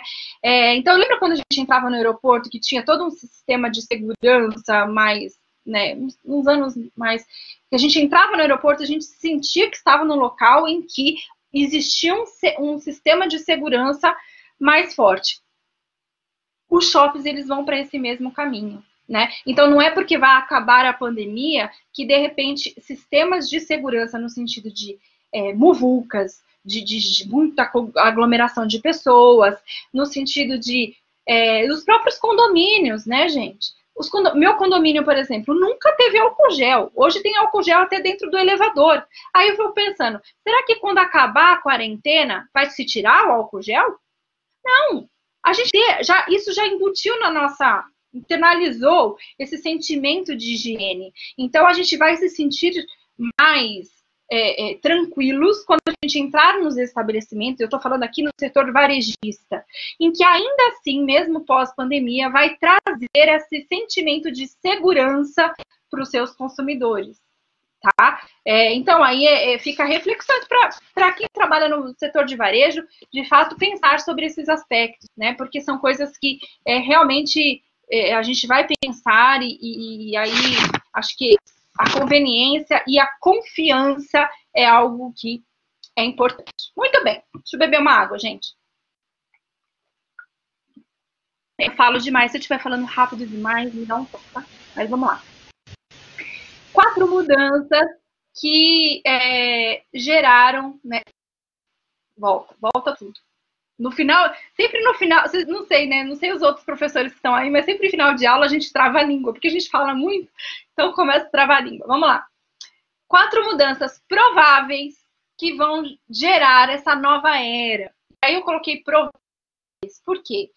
Porque é uma nova realidade, mas que a gente não tem certeza dela. Então é uma probabilidade, né? É uma, é, a gente está aqui falando de situações que podem acontecer com base, inclusive nessas pesquisas que eu mostrei para vocês. Então são de repente tendências que podem surgir. Questão, primeiro falando de marcas, né? Então, impacto social, que é o que a gente tem percebido, as marcas elas têm se posicionado com essa preocupação do impacto social dentro do mercado que ela atua. Então, impactar a sociedade de forma mais ampla, né, nesse sentido de uh, construir um mundo melhor. Né? Então, aquilo que a gente falava de sustentabilidade, de desenvolvimento sustentável, que culturalmente falando no Brasil era algo assim muito, né, a passos lentos, mas é uma área que eu gosto muito, inclusive é, no meu mestrado foi isso que eu ensinei, né, a sustentabilidade, o desenvolvimento sustentável. Isso lá isso mudou né? E aí, quando a gente fala de consumo consciente e tudo mais, lá na frente, isso é tendência já, já começou, né? Mas agora, como é que as marcas vão trabalhar isso, né? O seu impacto social, tá? E, e, pensando na, na, indústria, na produção de produtos, como é que esses, essas indústrias elas vão produzir os seus produtos de tal forma que elas impactem menos o, ambiente. E, é, a gente viu, não sei se vocês viram, a Samsung, em que ela hoje, você compra uma TV que vem uma vem um papelão gigantesco, né? As crianças é que adoram, né? Meu filho adora as caixas que vem para ficar lá brincando dentro da caixa. E aí, o que, a Samsung fez? Pensando justamente nessa questão da sustentabilidade. Por que não aproveitar esta caixa de forma sustentável. E aí ela criou um tutorial e você pode transformar essa de papelão em produtos. Então você pode transformar num um porta-revistas, numa casa, numa casinha para pet. Não sei se vocês chegaram a ver isso. Ou seja, você está utilizando. Não tem como a Samsung entregar uma mercadoria na sua casa sem uma embalagem. Só que ela está utilizando dessa embalagem de tal forma que você consiga ver utilidade nela, né? E isso a gente está olhando é um impacto social, porque você não vai descartar isso, você vai descartar em algum momento, mas você vai aproveitar isso por mais tempo, né? Outra coisa, a questão do propósito, então mostrar esse lado mais humano, trazer mais engajamento para as marcas, né? As marcas, quer dizer, para para o seu consumidor. Então, as marcas, elas têm e já estão fazendo isso, eu acho que isso vai ser uma tendência, de fato, trabalhar essa questão da preocupação com o humano e, e com a, a, a transformação, né, disso com relação às pessoas, a preocupação com relação às pessoas, né? E adaptar as suas comunicações para esse novo normal que a gente está falando, né? Então, é, pensar em quais são os comportamentos novos que estão surgindo com relação a valores, as novas necessidades e criar soluções e comunicações que vão fazer a diferença nesse novo mercado que surge, né? Então, isso com relação às marcas. Com relação ao e-commerce, né, que é outra tendência que também veio para ficar, veja que alimentos cresceu 330%. Mas ao mesmo tempo, em um mês, Agora, ao mesmo tempo que cresceu 330%, gente, eu estava ouvindo aí uma, um podcast em que é, eu ouvi que 40%, e até achei um número alto, mas 40% das pessoas compraram pela primeira vez na internet nesse, nessa quarentena. É um número grande, ou seja, apesar de né, o setor de alimentos ser subido 330%, é, ainda assim nós tínhamos uma parcela grande de pessoas que nunca tinham comprado pela internet. Acreditem se quiser, né? Agora, lógico, a gente tem uma preocupação ao comprar, ainda temos, né? e antigamente, o e-commerce ele, ele tinha essa preocupação ah, muito mais acentuada de fraude, de será que o produto realmente vai chegar na minha casa e tudo mais. Bom, isso passou. Aí a gente começou a comprar o quê? A gente comprava o quê antes? A gente comprava livros, a gente comprava produtos que de repente, ah, se não chegar, tudo bem, né? Não foi tão caro, enfim. Isso foi mudando. Aí a gente compra hoje roupas, a gente compra calçados, coisas que antes a gente queria provar, mas hoje já mudou o conceito. Agora, uma coisa que nunca de repente a gente tinha comprado, uma grande parcela, por isso cresceu tanto o setor de alimentos, e aqui eu não estou falando alimentos fast food, tá? Eu estou falando alimentos, comida, supermercado compras pela internet. Então, eu mesmo nunca fiz uma compra pela internet, arroz, feijão, óleo, Nunca tinha comprado isso pela internet. E muita gente não comprou, e essa é a ficar. Por quê? Porque, não sei vocês, como eu, odeio fazer compras no supermercado. A partir do momento que eu comprei, fiz compra e deu certo, a compra chegou na minha casa, por que, que quando acabar a pandemia eu vou continuar indo para o supermercado? Talvez em alguns momentos eu vá, mas em outros momentos eu, eu não vá. Por quê? Porque, elimina eu ter que ir no carro, estacionar, aquela parte chata da compra, né? Não é nem fazer a compra em si, a parte chata da compra. Ensacolar tudo, depois você põe tudo no porta-mala do carro, depois você sobe tudo para sua casa. Sendo que o negócio chega na porta da sua casa. Então, veja, mudanças que veio para ficar e setores aí que veio. E o Carrefour, nesse momento, o que, que ele teve que fazer? Um belo investimento para aumentar a sua plataforma, o seu servidor e dar conta da nesse momento de é, quarentena que né, triplicou o seu índice de vendas. Bom, outra questão: 17% das pessoas, ah, aqui eu já falei, né, compram alimentos pela primeira vez de forma online. Aqui são só exemplos, tá? Mas não, eu estou falando no sentido do e-commerce aqui, trazendo esses números, mas o e-commerce, ele é uma tendência de crescimento que já vinha e que continuará em qualquer área de atuação, ok? Então, a gente está falando de produtos, falando de serviços, estamos falando da venda de conteúdos, tá? Uh, e o desafio está no quê? Na disponibilidade e na oferta ágil. Então, não é estar no e-commerce, é entregar isso de forma rápida né, e visível nos principais canais digitais. E estar vender pela internet também não é só ter um carrinho de compras. É você dar todo o suporte para este consumidor em vários pontos de contato. Seja ele para o chat online, seja ele é, pelo WhatsApp, seja ele ao, ao WhatsApp automatizado e por aí vai, canais novos que têm surgido e que você deve estar lá ok?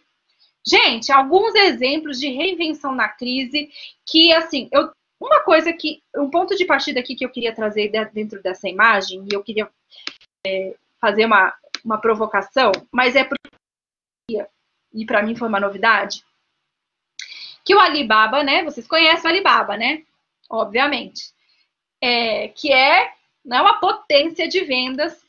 Você sabe quando que de fato eles definiram o seu negócio? E se tornou essa potência que é hoje, mas o ponto de partida foi na crise.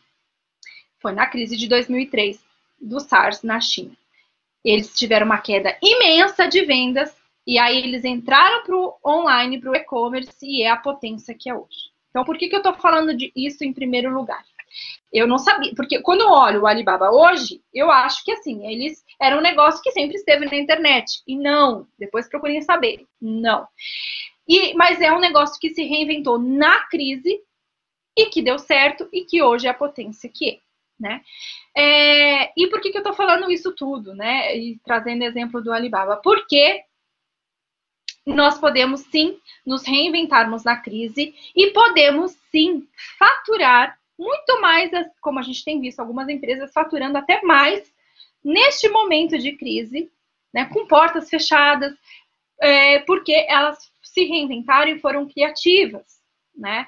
De alguma forma, elas entenderam a necessidade do consumidor e conseguiram entregar, continuar entregando valor dentro dos produtos e serviços aí que elas estavam oferecendo de forma online. Então, a gente vê desde, por exemplo, é, buffets, né, que eu achei muito bacana, buffets que de uma hora para outra tinha mais de 30, 40 contratos cancelados de festas, porque não podiam fazer as suas festas online, e que, que pensaram assim, e agora, o que, que eu vou fazer? Né, eu vou falir? Então, se essa pessoa ela tivesse uma mente pequena, pensasse fora da, pensasse muito restrito, né, uma visão míope do seu negócio, sim, ela iria falir. Mas pensando fora da caixa, o que que essa empresa fez, né, de buffets? Ela criou festas online. E aí, eu sou aniversariante, quero fazer uma festa online, eu contato essa empresa, passo uma lista de convidados para ela, ela organiza um kit com salgadinhos, docinhos, entrega esse kit para esses convidados, lógico que numa proporção menor. Você marca o dia do seu aniversário via webconferência. Então, o meu aniversário vai ser sábado, 8 horas da noite. 8 horas da noite, os meus convidados vão entrar nessa webconferência. Estão lá com seus kits de salgadinho e docinhos que foram entregues nesse dia para ele. Todo mundo come junto, canta parabéns junto. Se é uma festa infantil, entra um animador de festa para brincar com as crianças, que as crianças estão tudo ali bonitinha, é uma graça, gente. Aquela webconferência, aquelas caixinhas, todas as crianças lá com o animador de festa contando histórias vestido de Elsa, de Frozen, aí depende do tema da festa, ou fazendo brincadeiras com as crianças de forma online. Se é um adulto, essa empresa pega, e olha que sacada fantástica, pequenos é, é, artistas, né, que querem se promover, mas que não são famosos, mas que têm um potencial para entrarem nessa webconferência e no momento de entretenimento fazem um pequeno show com essas pessoas, cantam parabéns e todo mundo se diverte é, e o aniversariante não fica sem festa de aniversário e o buffet continua lucrando, né, com isso. Bom, isso é um exemplo. Aqui tem outros exemplos é, que é, olha lá, a Sandra até falando que fez isso e foi ótimo, tá vendo? Um depoimento de quem utilizou, mas eu achei uma, uma ideia muito fantástica.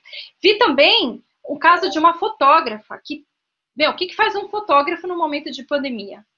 O seu negócio, que ele não pode fotografar, né?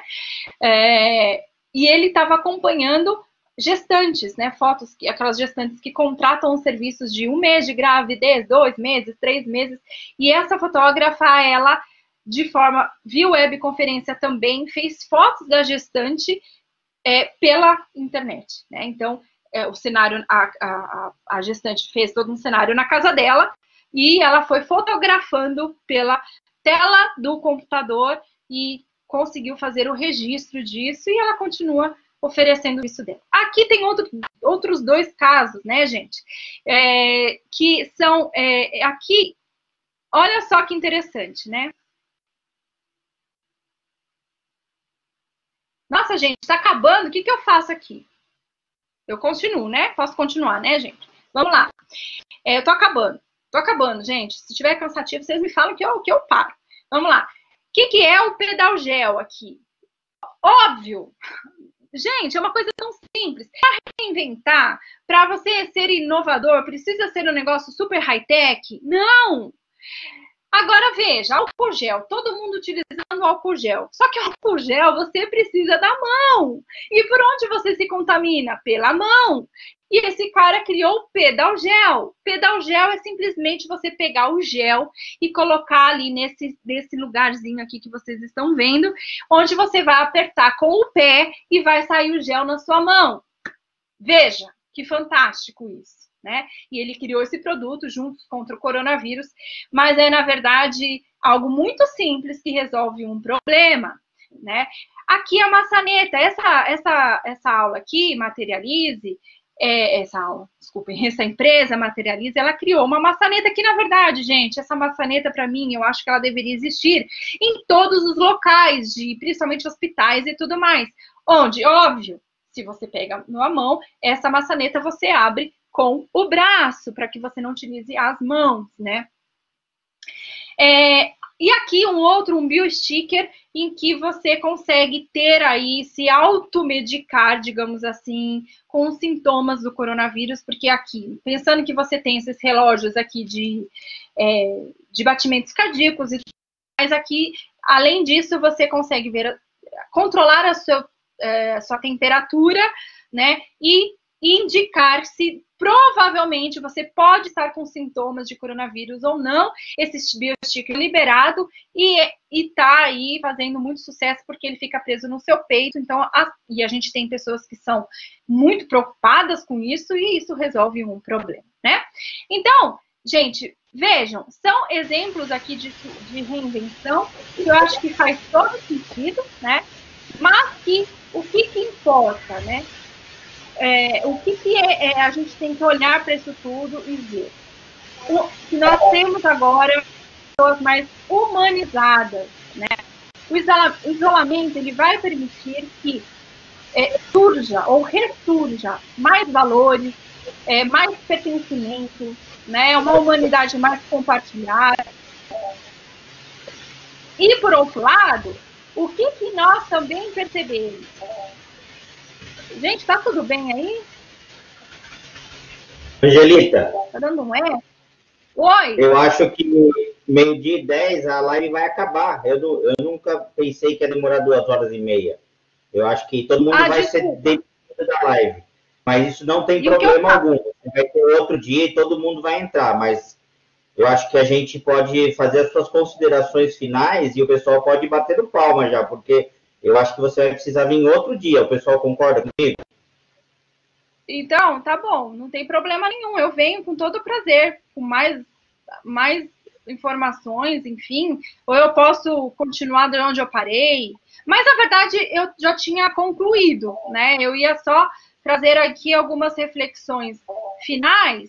É... Mas, gente, eu de verdade agradeço aí a